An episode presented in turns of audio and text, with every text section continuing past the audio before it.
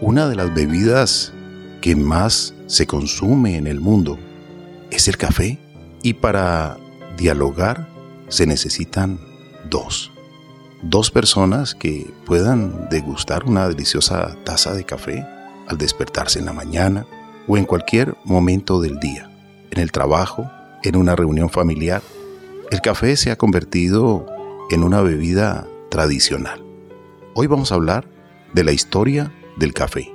Y para ello hemos invitado a un cafetero de cuarta generación familiar, ingeniero agrónomo y agroecólogo, actualmente consultor en políticas de resiliencia y sostenibilidad agropecuaria del Centro Internacional de Agricultura Tropical, Banco Interamericano de Desarrollo desde el 2015 y directivo del Parque Tecnológico de Innovación Tecnicafé y socio gestor de Supra Café, Colombia, desde el 2007.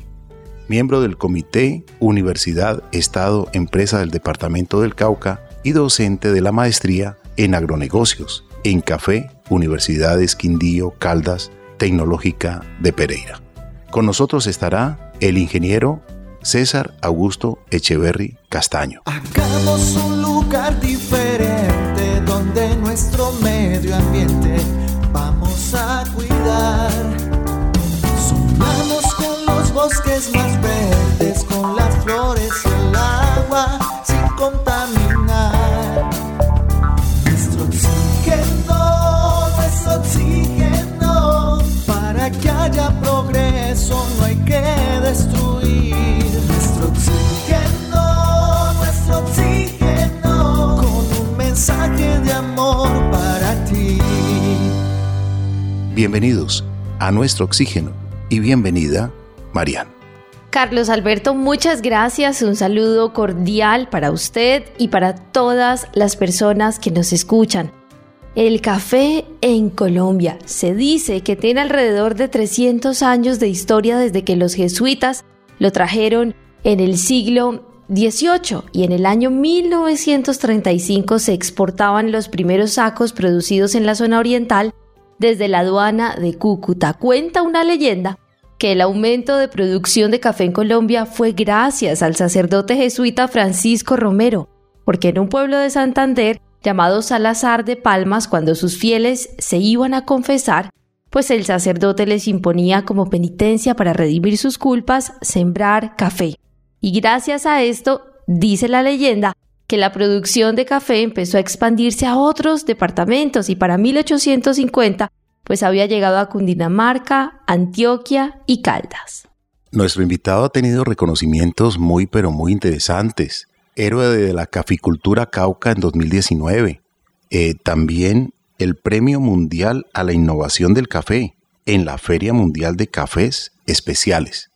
También como ingeniero agrónomo del año 2012, líder cafetero en Risaralda 2016. Saludamos al autor del libro Historia del Café. Bienvenido a nuestro oxígeno, ingeniero César Augusto. Encantado en saludarlos. Gracias por permitirme este espacio de compartir la pasión y la devoción que sentimos por el café y la caficultura. Espero que podamos tener un buen sorbo de café y de historia, de nuestra historia cafetera. A usted gracias por aceptar la invitación a este programa. Tomémonos un café, escuchando la historia del café, esta que usted narra con tanto interés, con tanto conocimiento, porque en su familia está la tradición de sembrar café y café de alta calidad. Hablemos un poco de esta historia tan interesante. Bueno, yo provengo de una familia cafetera. Desde mi bisabuelo ya hace más de 100 años venimos cultivando café y es un arraigo y una identidad familiar como para tantas familias campesinas en Colombia que el café ha marcado nuestras vidas y que se ha constituido en el principal patrimonio social y estratégico de la nación.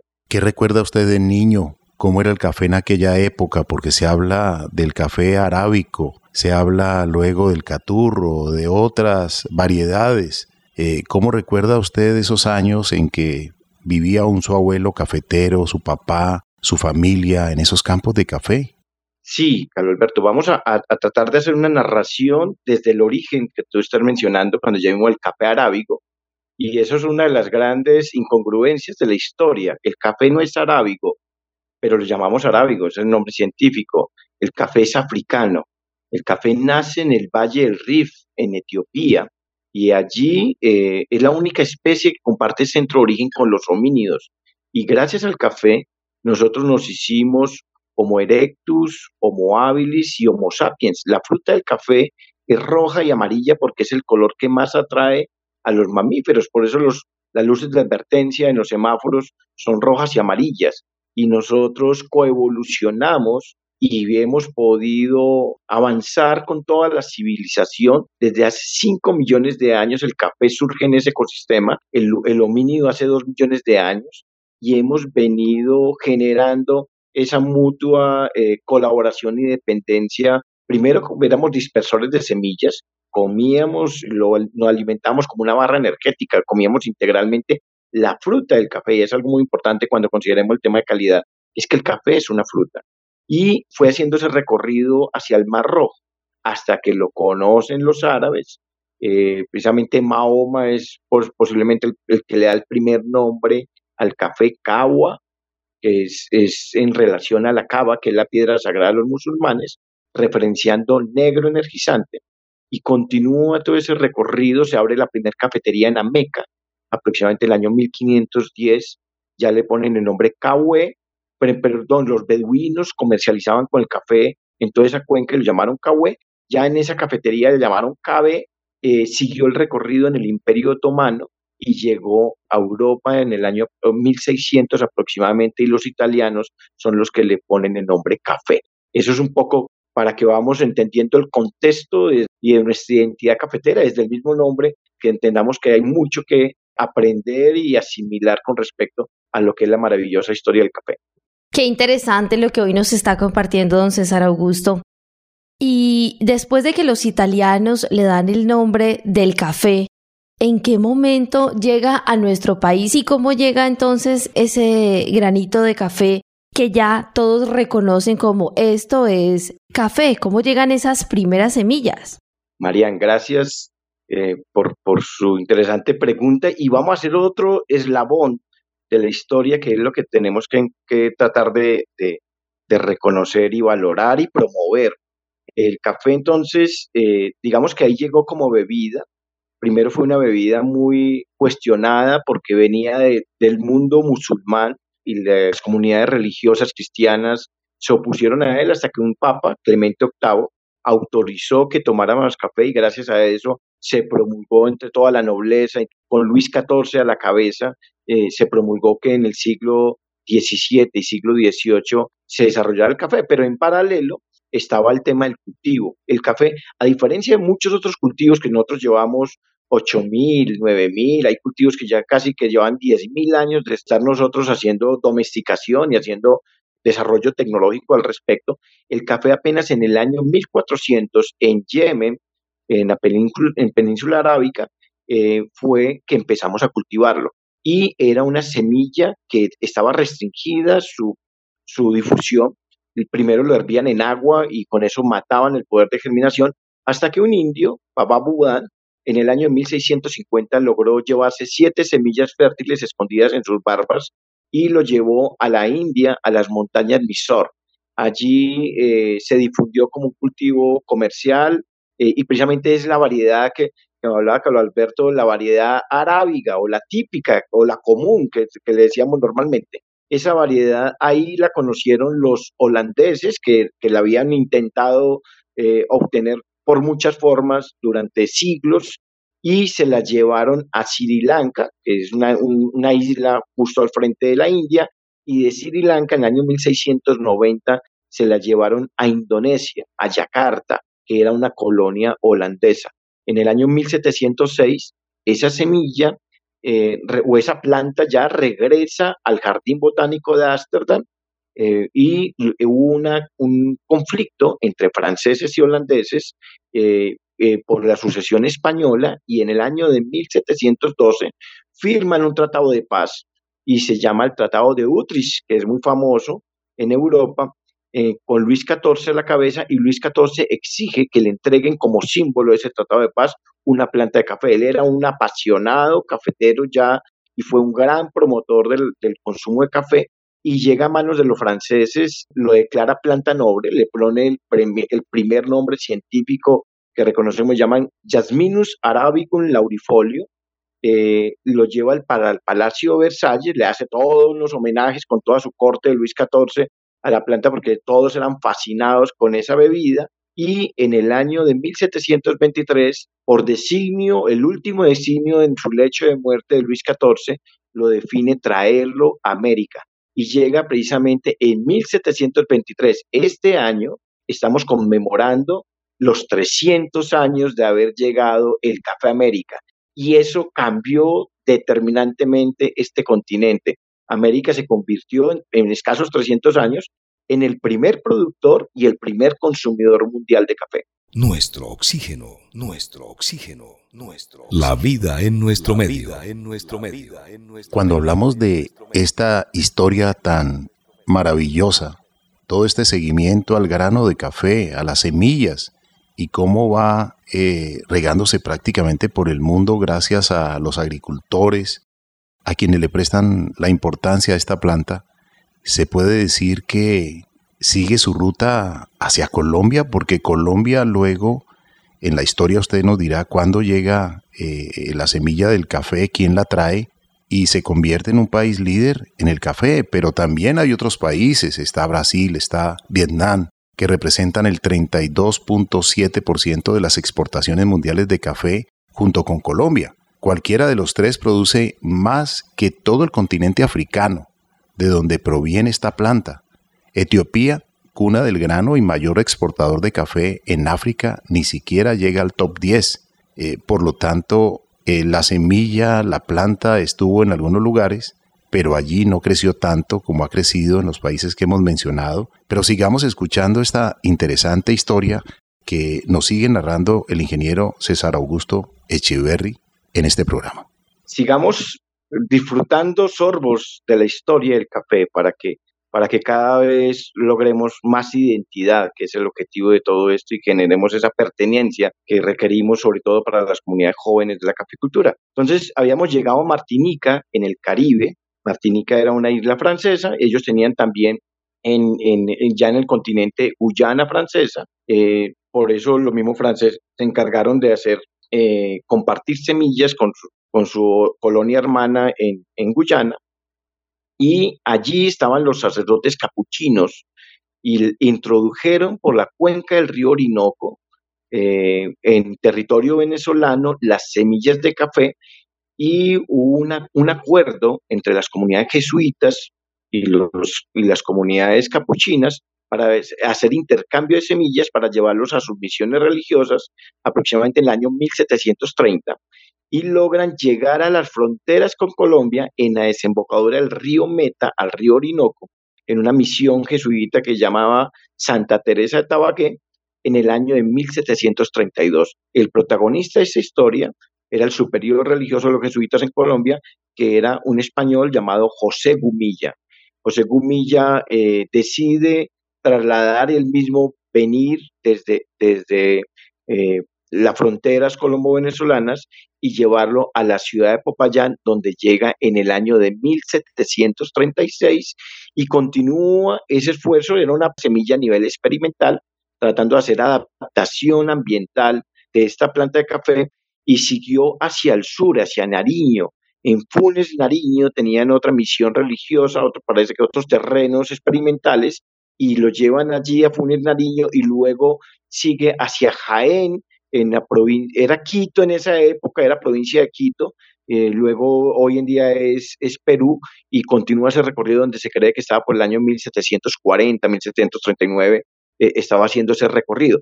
Pero la planta de café era una planta aún experimental, una planta casi que, que eh, una exhibición, ellos en ese momento recogían las mejores medicinas y era considerado todavía como una planta medicinal por los europeos y por las comunidades jesuitas, y llega el virrey Caballero y Góngora eh, en el año de 1782-1785, que él era también, él era, era arzobispo, y este virrey eh, intenta promover los primeros cultivos comerciales en Muso, Boyacá y en Girón, Santander. Esos son los primeros cultivos y él también promovió una colonia de europeos que eh, desarrollaran todo el ecosistema de la Sierra Nevada de Santa Marta.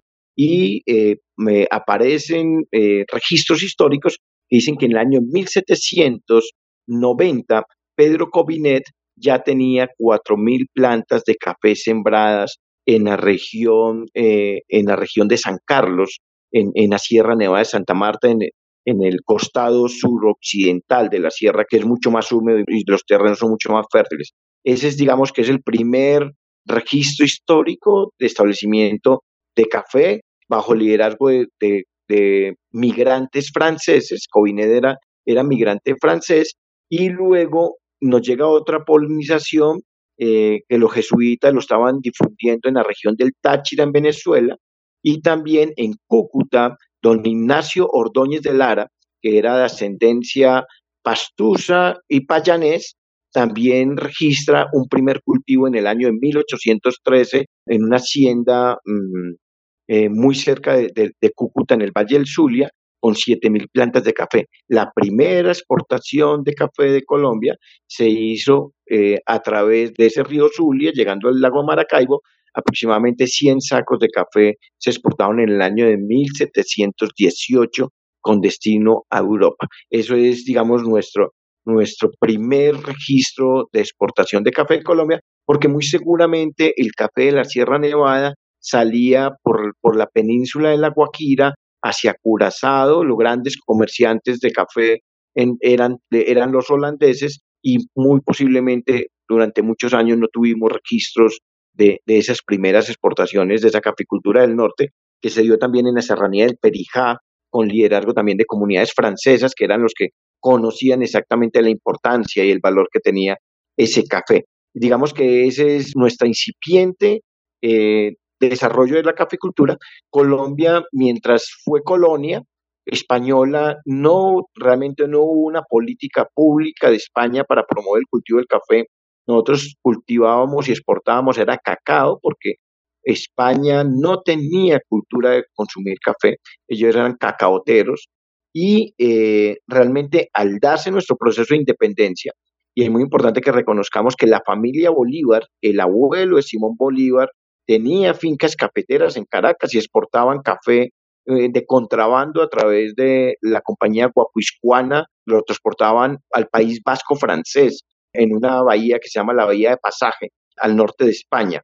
Y eh, entonces el Congreso de Cúcuta promueve en 1821 el, el, cultivo del café porque necesitaban un cultivo para internacionalizar nuestra economía. Y además España ya éramos enemigos y no teníamos ninguna posibilidad comercial de seguir exportando a España y necesitábamos exportarle a otros países que ya eran grandes consumidores, especialmente Francia, Inglaterra, que era gran consumidor para esa época, los alemanes, y ya había ocurrido eh, la revolución haitiana, donde los cultivos de café los habían destruido, que eran cultivos, los principales cultivos en el mundo. Haití llegó a ser el principal productor mundial de café en el siglo XVIII, entonces por eso se dio y se constituyó el café como el mayor instrumento para la internacionalización de nuestra economía durante todo el siglo XIX.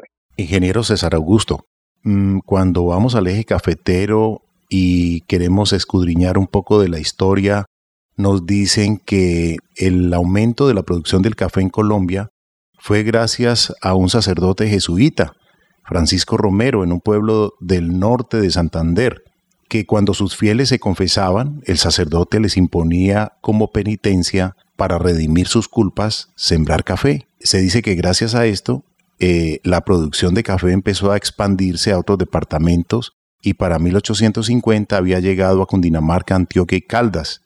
¿Qué de verdad hay en esto que se dice que debido a este sacerdote, pues eh, aumentó la producción de café?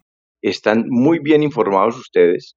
Exactamente, el padre Francisco Romero era un jesuita recordemos que los jesuitas en todos sus seminarios tenían café y promovían el cultivo del café. Ellos siempre eh, pretendieron de que las comunidades y sus territorios tuvieran progreso y bienestar. Nosotros le debemos muchísimo a las comunidades jesuitas y Francisco Romero precisamente en la segunda década del siglo XIX, eh, realmente entre los años 1820 y 1830, en un sitio que se llama Salazar de las Palmas, ahí eh, en, el estado soberano de Santander para esa época, empezó a promover entre sus fieles en las penitencias y cómo serían las penitencias que en pocos años todo ese pueblo y los pueblos vecinos se convirtieron en el principal núcleo exportador de café de Colombia y precisamente desde ahí salió la primera gran exportación de Colombia.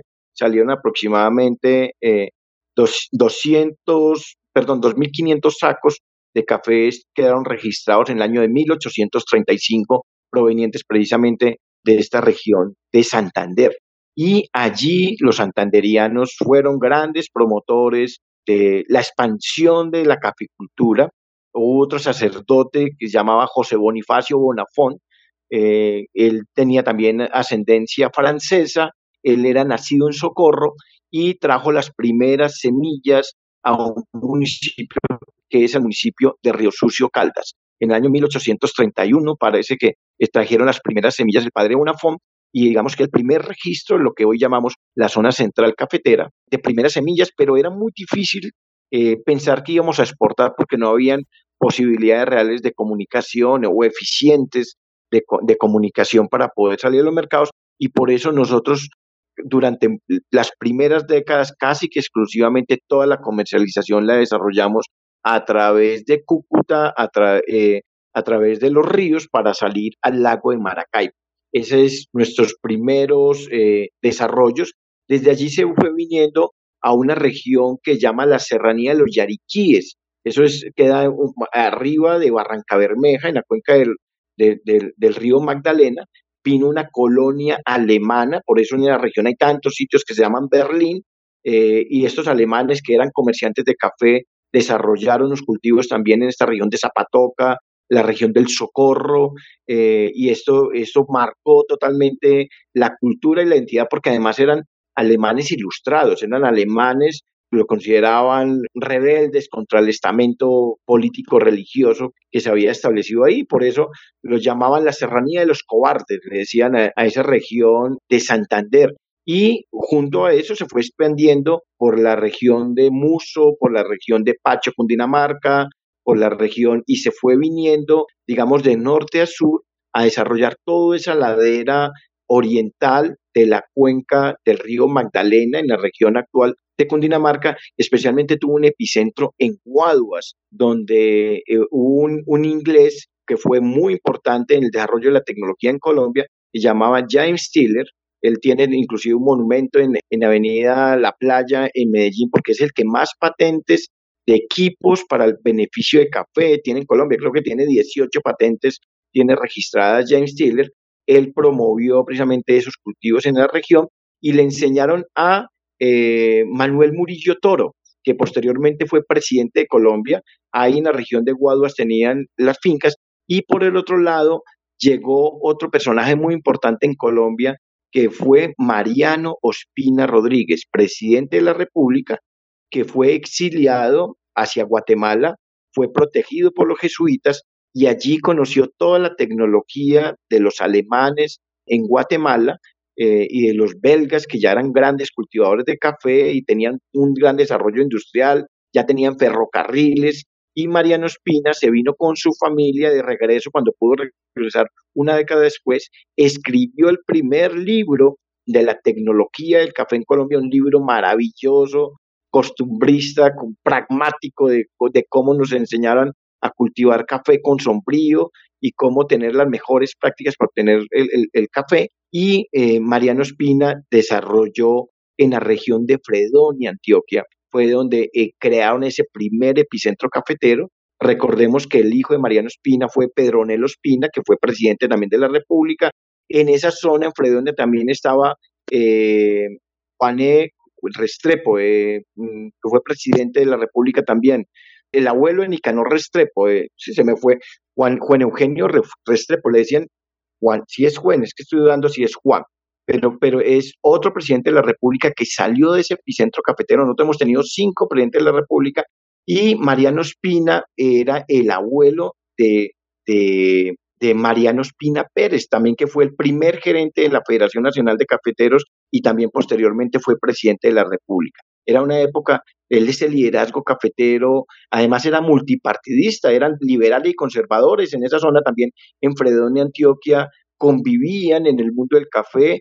Eh, Rafael Uribe Uribe, que era otro gran líder, el senador Rafael Uribe, y fue, fue un gran promotor y escribió textos maravillosos, libros sobre la, sobre la importancia y la trascendencia de la caficultura. digamos que esos fueron los grandes pioneros que promovieron que la colonización antioqueña fuera una colonización cafetera. La colonización antioqueña nace en Sonsón, Antioquia, y se viene recorriendo toda esa cordillera eh, a, la, vertiente oriental del río Cauca, en todos esos Pácora, Aguada, Salamina, Neira, Manizales, eh, fundan, bueno, fundaron primero Salento, Quindío, luego fundaron Santa Rosa, fundaron Manizales posterior inclusive a eso, y continuaron hacia el sur y unos se pasaron al otro lado, al costado oriental de la cordillera occidental, llegaron hasta el sur del Tolima, estos otros llegaron, se demoraron 120 años desde el, inicio de la condición antioqueña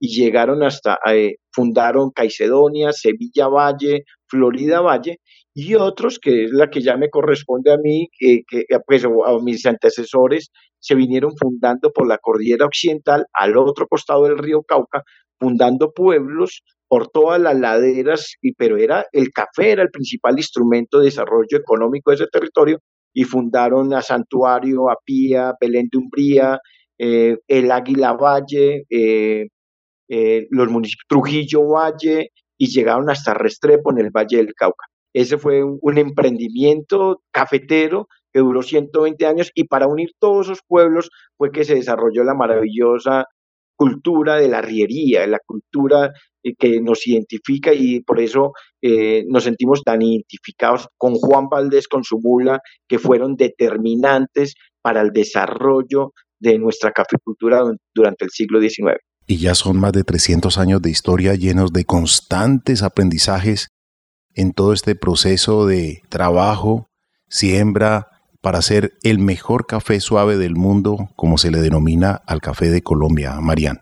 Así es, Carlos Alberto, y como lo estaba explicando ahora nuestro invitado, el ingeniero, pues nace un personaje muy importante llamado Juan Valdés y es donde se abre la oficina de café de Colombia en Tokio, el ingeniero nos va a contar un poco más acerca de esto después de una breve pausa y ya regresamos aquí en el programa Nuestro Oxígeno, la vida en nuestro medio, porque se logró que hoy en día Japón sea el segundo consumidor de café de Colombia en el mundo. Nuestro Oxígeno, un programa que se puede respirar.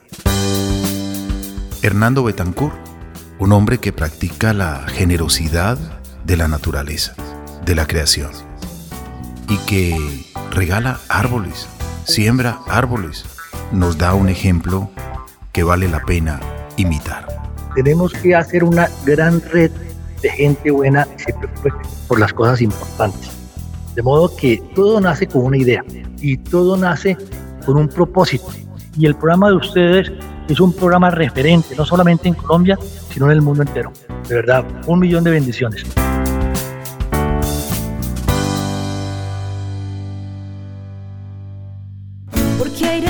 quiero respirar, las aves libres quiero ver volar, los ríos sin contaminación, la tierra es nuestra casa y debemos cuidar.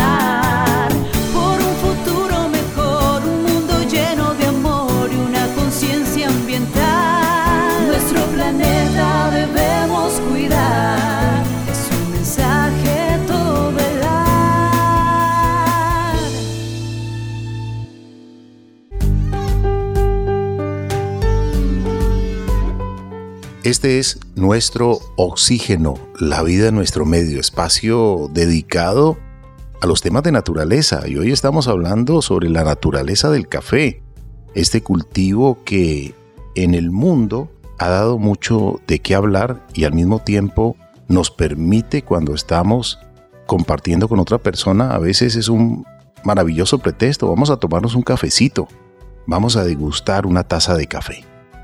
Y hoy estamos degustando sorbo de café con el ingeniero César Augusto Echeverry Castaño. Y él nos está deleitando con esta historia. Marian le preguntaba sobre el personaje de Juan Valdés, que nace en 1959, y aún estaba el tren que se movilizaba con sacos de café por diferentes regiones del país, el ferrocarril de Antioquia, estaba también la navegación por los ríos con carga. Hablemos un poco de esto, ingeniero.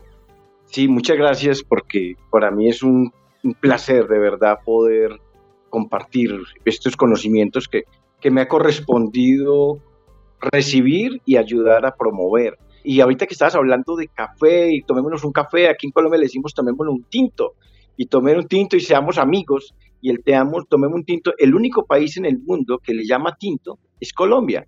Y aproximadamente en el año 1860, de una manera un poco burlesca, vieron cuando llegaron franceses que tomaban esa tinta negra eh, y, que les parecía muy extraño y amarga, les parecía muy extraño a los colombianos que tomaran esa, esa bebida.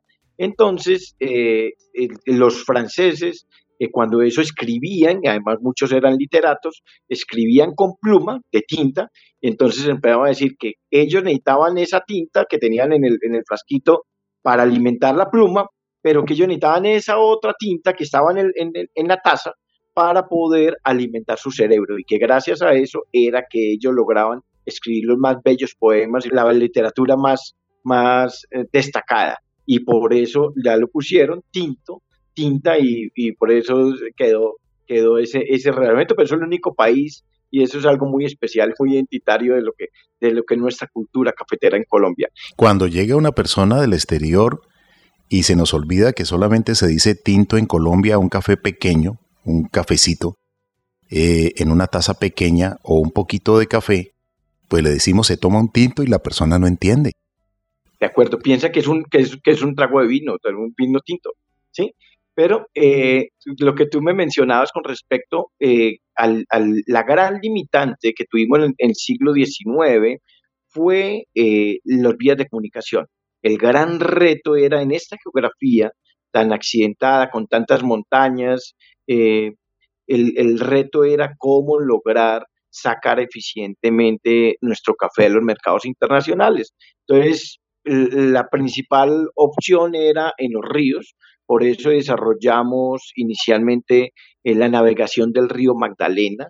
Ese es, digamos, para la segunda mitad del, siglo se da el desarrollo de esto. El río Cauca no tenía navegación eh, y es precisamente en el año 1884 donde un ascendente alemán de apellido Simons eh, establece los primeros sistemas de transporte y se obsesionó, se, se le hundió el primer barco en el viaje inaugural y volvió persistió y nunca desistió y logró conectar a la, a la ciudad de la Virginia, hoy en día en Risaralda, eh, con, eh, con Cali y subía un poco más allá hasta Santander de Quilichao, subía la navegación de vapor, barcos de vapor por el río Cauca.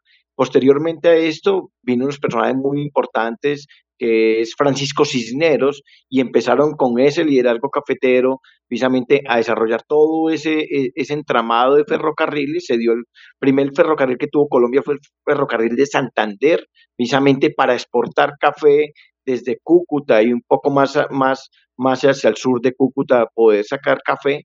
Desarrollaron el ferrocarril de Antioquia desde Puerto Berrío precisamente a subir hasta Macá para poder acceder a, las fuentes de carbón eh, desarrollaron el, ferrocarril de Cundinamarca, que subía por todas esas laderas y todos los municipios cafeteros de, Cundinamarca que llegaba hasta Bogotá y desarrollaron el, ferrocarril del Pacífico. En 1914 se abre el, puerto de Buenaventura y se establece el propósito de, conectar a Buenaventura a través de ferrocarril con, con Cali. Esa línea la expandieron y llegó hasta Popayán en el año 1927 y llegó un poco más allá y eh, esos ferrocarriles eh, luego fueron conectándolos, llevaron, llevaron el ferrocarril de, desde, desde Cali, conectaron luego el Valle del Cauca, llegó a Cartago, la Virginia, y conectaron con Manizales y Bolombolo llegó a conectar con el ferrocarril de Antioquia. Eso es precisamente durante todos esos primeros eh, décadas del siglo XX, el ferrocarril fue nuestro principal instrumento y eran tan visionarios y tenían tanto liderazgo y tanta determinación que establecieron también los cables aéreos. Tenían el cable aéreo desde Mariquita hasta Salamina en Caldas y tenían proyectarlo, continuarlo hasta Urabá en Antioquia. Eh, pensaban conectar Urabá con, con Honda y, tenían la determinación también de conectar con el puerto de Tribuca a través de cables aéreos para transportar el café. Eran una, una, unos prohombres que tenían la determinación y ante todo tenían la convicción colectiva, el liderazgo que tanto necesitamos y que hacemos el llamado hoy en día para que efectivamente el, café eh, se constituyera en el principal instrumento de desarrollo, de progreso, de prosperidad, de, tejido comunitario en la ruralidad, eh, desarrollaron sus propias trilladoras de café, sus propias marcas exportadoras,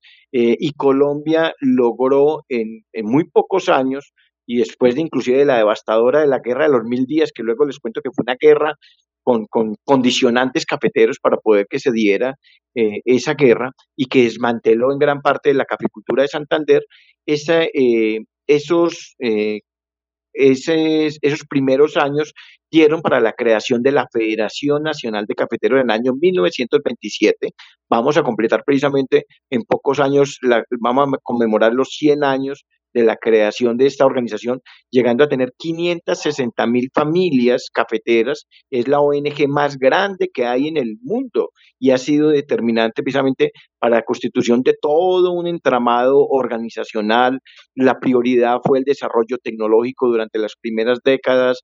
Establecieron los almacenes de depósito del café, que hoy en día se llaman Almacafé. Se creó el Fondo Nacional del Café. Se creó el Banco Cafetero se crearon la compañía agrícola de seguros, se quedó, fortaleció la caja agraria, que también éramos, socios de, ese proyecto de país, eh, se desarrollaron eh, las cooperativas de caficultores en Colombia, que hoy en día siguen funcionando y que han sido un instrumento valiosísimo para toda la comercialización, y nos faltaba tener un, un, un, sello identitario, un icono que nos pudieran reconocer el mundo. Es el primer país que se atrevió a poner una campaña publicitaria de, posicionamiento, llegó a ser una de las cinco íconos eh, publicitarios más reconocidos a nivel global, que es Juan Valdés, y se lanza en el año 1959.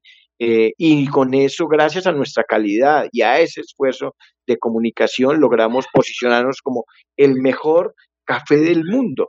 Ese es parte de, de, de esa identidad y en el año 1971 creamos la fábrica de café más grande en el mundo, la fábrica de café liofilizado en Chinchiná. Eso es parte precisamente de, todo ese, ese esfuerzo y esa determinación y llegamos a ser el conglomerado económico más importante que tenía nuestro país durante todo el siglo XX. Ingeniero César Augusto, supremamente interesante. Eh, definitivamente pues es un privilegio saber que hacemos parte eh, de la historia del café. Hoy en día, eh, ingeniero César Augusto, ¿qué más eh, se puede esperar? Cada vez uno ve más cafés especiales, orgánicos. ¿Cuál país tiene hoy en día el mejor café? ¿O eso ya es un tema de decisión de los cultivos que hay cerca? No, de acuerdo. Colombia tiene el, mayor liderazgo cafetero en el mundo, digamos el que ha marcado las pautas eh, en todos los sentidos. Algo muy importante, nosotros en el año 1938 creamos el centro de investigación del café más importante que hay en el mundo, CENICAFé, eh, y crearon estaciones en todas las regiones. Empezamos a trabajar con diferentes variedades. Nosotros ya nos había llegado, ya lo hemos dicho, el típica, el Borbón, que es, precisamente se debe al, al, nombre de los Borbones, eh, llegó en el año de 1860.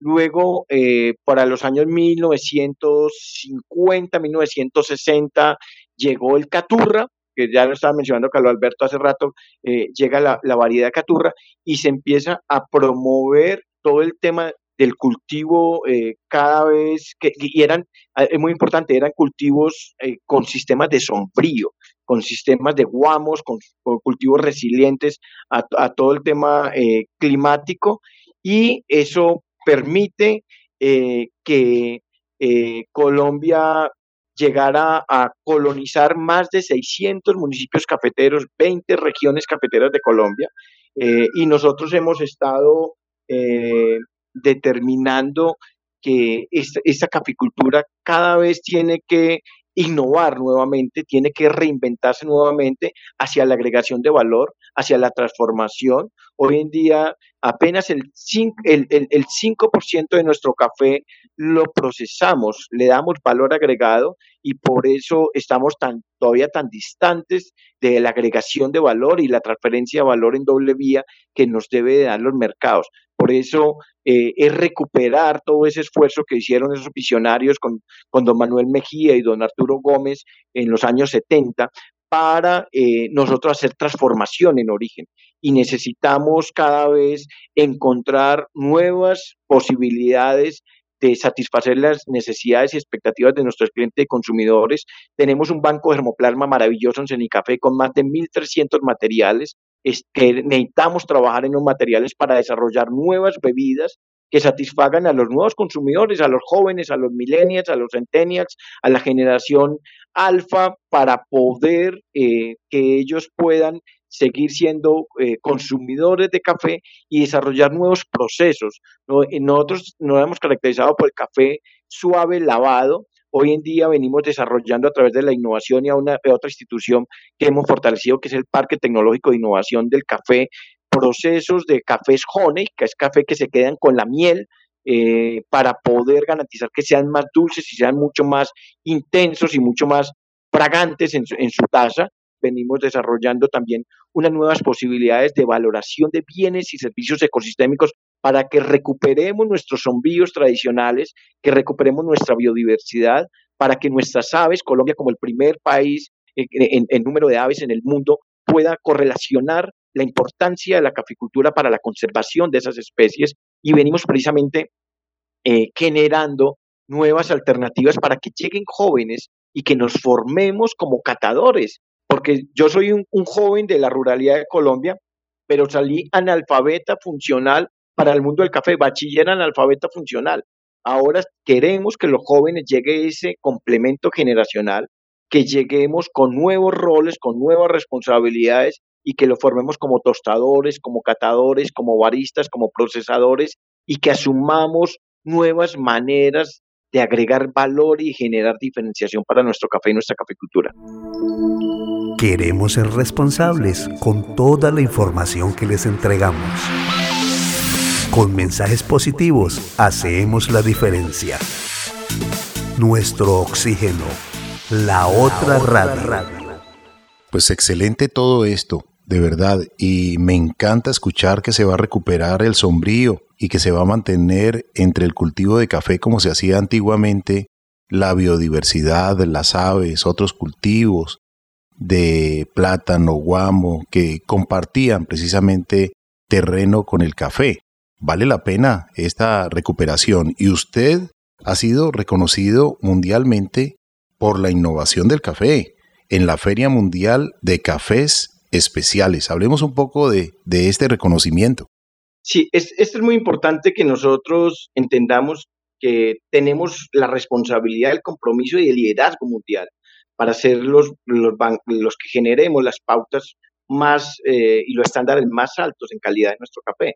Por eso nosotros, la principal máquina que tenemos son las desculpadoras, eh, pero esas máquinas ya tienen siglos de haber sido inventadas. Nosotros en este marco, en este esfuerzo interinstitucional que se ha desarrollado alrededor de Tecnicafé, desarrollamos las máquinas mecatrónicas, sistemas selectivos ópticos para poder hacer selección de cereales de café, máquinas en acero inoxidable con altos estándares de calidad, con altos estándares de inocuidad. Venimos desarrollando también máquinas para secado de café que tengan menos huella energética, que generemos menos gases de efecto invernadero, ya no utilicemos los hilos de combustión y que garanticemos la conservación del café. Y algo también muy importante, estamos intentando o, no, o ya lo hemos hecho porque ya hemos hecho exportaciones, de desarrollar coproductos de café, de las cáscaras, los mucílagos del café, para que no se sigan arrojando a nuestras, a nuestras cuencas y sigan contaminando, sino que se vuelvan productos de alto valor. Recuerden la historia que les decía que el café lo consumían como barra energética. Estamos haciendo mermeladas, arequipes, salsas para carnes, cocadas, eh, haciendo eh, muchos alimentos funcionales en términos, en términos eh, nutracéuticos para poder darle valor agregado a nuestro café. Las cáscaras de los mucílagos representan el 60% de la fruta de café y ahí hay unas posibilidades inmensas de hacer bebidas energizantes y cantidad de coproductos. Para eso necesitamos eh, convocar y seguir convocando a las comunidades científicas académicas para que efectivamente hagamos innovación. El ciclo eh, de la ciencia no termina en la publicación, tiene que avanzar hacia el desarrollo tecnológico y tiene que volverse un producto o servicio en el mercado para que efectivamente ya no sea invención, sino que sea una innovación y genere impacto. Nosotros estamos convocándolos a todos para que efectivamente eh, podamos romper ese paradigma de, de agregación de valor a los ecosistemas cafeteros, que podamos hacer valoración de bienes y servicios ecosistémicos, que podamos hacer nuestros cálculos de huella, eh, de huella ambiental que son absolutamente positivos, que podamos tener acceso a bonos de compensación ambiental a nivel internacional y que podamos tener una caficultura carbono positiva que sea cada vez más eh, consecuente con todos estos estos compromisos internacionales para la mitigación y la adaptación al cambio de la variabilidad climática. Esto es precisamente lo que venimos trabajando en estas últimas décadas, llevamos 15 años trabajando en el departamento del Cauca y también algo muy importante, identificando que el café tiene que ser el principal instrumento de paz, tiene que ser el principal instrumento de reconciliación. Nosotros hemos formado a más de 300 excombatientes de los diferentes grupos armados ilegales, de derecha, de izquierda, y estamos buscando cómo reconstruir proyectos de vida, les tenemos cultivos de café, nos han donado la Sociedad de Activos Especiales, nos ha entregado unos terrenos y estamos sembrándolos en café para que todas estas personas puedan eh, arraigarse y puedan reconstruir con sus familias sus proyectos de vida. Tenemos una marca de café que se llama Café Trópicos, el café de la reconciliación. Tenemos trabajos también con jóvenes, con niños de escuela y café para prevenir el reclutamiento y cómo generar una alternativa viable para que esas economías de uso ilícito que nos han agobiado tanto y que se han vuelto un combustible para la guerra puedan encontrar en, la rentabilidad de la cafecultura un proyecto atractivo, digno, legal, para poder construir tejido social en nuestra ruralidad. Nosotros vivimos con gran preocupación una salida masiva de los jóvenes del campo. Hoy en día la principal limitante que tenemos los cafeteros es que no contamos con talento humano para, para poder recolectar nuestras cosechas, pero tenemos que hacerlo que sea una actividad atractiva, no sea como, como una condena de quedarse en la ruralidad y quedarse en la caficultura, sino que lo veamos las familias, veamos el café y la caficultura como un proyecto de vida, para todas nuestras familias, para nuestros hijos, nuestros nietos, y que para eso tenemos que conservar los recursos naturales, para eso tenemos que recuperar la rentabilidad y tenemos que trabajar la identidad. El sentido de estos libros es precisamente dotar, ya son tres libros, tengo el primer libro que se llama África, el segundo libro que se llama Eurasia y el tercer libro que se llama Avia Yala. Avia Yala que significa América porque es el nombre original que tenía el continente americano antes de la llegada de los europeos. Y esos libros, el objetivo es poder dotar escuelas rurales campesinas para que podamos llegar y darles material a los docentes para que los niños y nuestros jóvenes puedan encontrar identidad en el café, la caficultura. Eso es parte de, este esfuerzo colectivo, el proyecto Causa, que estamos invitándolos a que nos acompañen y que podamos precisamente eh, trascender con este producto que ha sido tan, tan eh, importante y tan trascendental y que queremos que haya sido, que sea y que siga siendo el principal patrimonio social y económico que tiene nuestra nación. Al ingeniero César Augusto Echeverry le agradecemos el compartir todo este conocimiento con nosotros, contarnos también un poco de la historia del café. Usted es un cafetero de cuarta generación familiar, ingeniero agrónomo y agroecólogo, gracias por acompañarnos en este programa. A nuestros oyentes también les agradecemos y les recordamos las redes sociales, Facebook, Nuestro Oxígeno Oficial, Gaia Tierra Viva, portales web www.nuestrooxígeno.com, www.gaia.tierraviva.com, donde pueden escuchar nuevamente este programa en www.caliradio.co y recuerden que las canciones que se escuchan en este programa las pueden encontrar en YouTube del grupo musical para vivir contentos. Si activan la campana y se suscriben, pues van a estar muy atentos a cada lanzamiento. Ingeniero, usted también es autor del libro Historia del Café. ¿Cómo adquirir este libro y cuáles son sus redes sociales? Muchísimas gracias por, por permitirme compartir esta historia. Este libro únicamente lo puedo hacer la comercialización porque es un proyecto para, para darle a las escuelas, por cada libro que se adquiera, dar un libro equivalente a las escuelas rurales. Entonces, por favor, si me pueden colocar un mensaje a mi teléfono 311-321-0538 o a mi correo electrónico safexa, S-A-F-E-C-S-A, arroba gmail.com. ¿Cómo podemos vincularnos precisamente en este esfuerzo colaborativo para lograr un mejor café y una mejor caficultura para el mundo? Muchas gracias, Marian. Muchas gracias, Carlos Alberto. Muchas gracias a todos los que nos acompañan y los que contribuyen precisamente a construir paz, progreso y prosperidad alrededor del café y la caficultura. ¿Puede repetir el número telefónico, por favor? 311-321-0538. Al ingeniero César Augusto Echeverry Castaño, muchas, muchas gracias. Lo mejor de lo mejor para usted. Y también para ustedes, amables oyentes, muchas gracias. En nombre de Marían Aguilar Quintero, Óscar Giraldo Ceballos, Andrés Aponte Agudelo, Juanito Mosquera, Carlos Alberto Ramírez Becerra y esta emisora, Todelar. Sigamos conociendo un poco sobre el café. Hoy hemos viajado degustando un poco de la historia del café. El café, la segunda bebida más consumida del mundo después del agua.